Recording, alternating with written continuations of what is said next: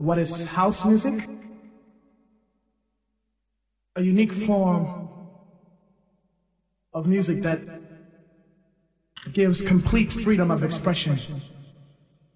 It's not with a continual form of just something that you do continually. But it's just something that it's real simple and it just deals with anybody can understand. My definition of house music is what comes from the soul.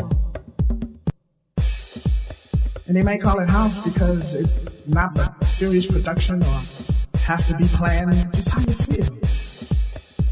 When you want to say something, you just say it.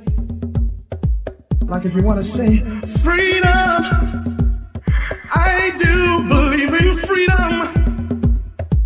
Freedom. Something like that.